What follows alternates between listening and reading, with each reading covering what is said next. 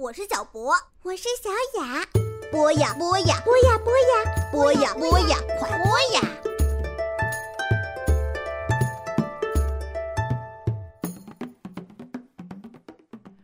嗨，小朋友们，大家好！我是你们的老朋友大宇哥哥，欢迎大家在同一时间相聚在我们的博雅小学堂。不觉间呢，我们的课堂当中已经学习了柳宗元的六篇诗作了。那么，在我们今天的博雅小学堂当中呢，我们继续来学习柳宗元的诗作。今天呢，大鱼哥哥为大家带来的是柳宗元的《种柳细题》。首先，我先给大家朗诵一下这一篇诗作《种柳细题》：柳州柳刺史，种柳柳江边。谈笑为故事。推移成昔年，垂阴当覆地，耸干会参天。好作思人树，残无绘画传。好。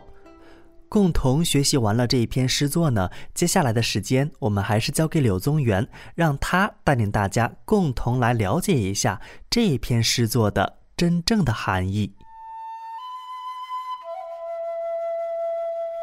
小朋友们，大家好，我是柳宗元。接下来的时间呢，我就带领大家共同来了解一下我所写的这一篇《种柳细题》。这说到我的名字啊，就是这么的有趣。我柳宗元，我姓柳。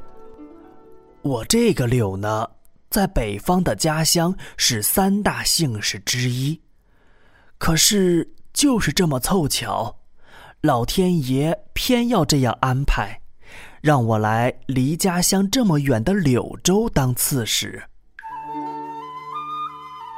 既然姓了柳，又来到柳州，何不就来种种柳树呢？哪里种柳树好呢？唉，真是妙极了。柳州有一条江，它就叫柳江。柳树不种在柳江边，哪里还会有更适合的地点呢？《诗经》中有“昔我往矣，杨柳依依；今我来思，雨雪霏霏。”我离开的时候啊，正是杨柳轻轻摇曳的季节。现在我回来了，已经大雪纷飞的时节。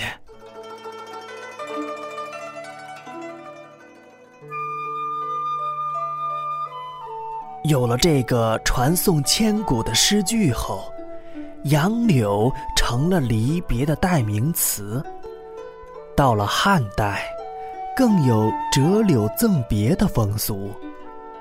折柳赠别，就是折下一段柳枝，赠送给即将远行的人，代表纤细会像柳条一样又细又长。这种依依不舍的感情，永远不会断绝。我想起西周时期，赵公曾在一棵甘棠树下办公，由于公正不阿，极其的受到百姓的爱戴。赵公死后，人们睹物思人。看到树就想到大公无私的赵公，因而呀不忍砍伐那棵甘棠树。我知道，今天我种的柳树，有一天柳条会如同垂帘一样层层覆盖，形成大树荫。今天所种的树。有一天，树干会又高又粗，好像就要顶往云层一样。会有人想起，这是一个姓柳的北方人来到中南的柳州，在柳州的柳江边种下的柳树吗？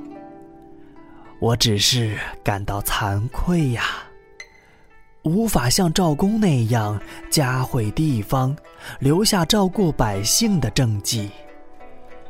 一个来自北方姓柳的人，离开家乡到遥远的柳州当刺史。柳宗元在柳州的柳江边，种了一排柳树，还为他们写了诗。好，非常感谢柳宗元为大家的讲述。那么接下来呢，我们就来共同再温习一下这一篇诗作。种柳细题，柳州柳刺史，种柳柳江边。谈笑为故事，推移成昔年。垂阴当覆地，耸干会参天。好作思人树，残无绘画传。好了，以上就是我们今天的博雅小学堂，小朋友们，我们下节课再见。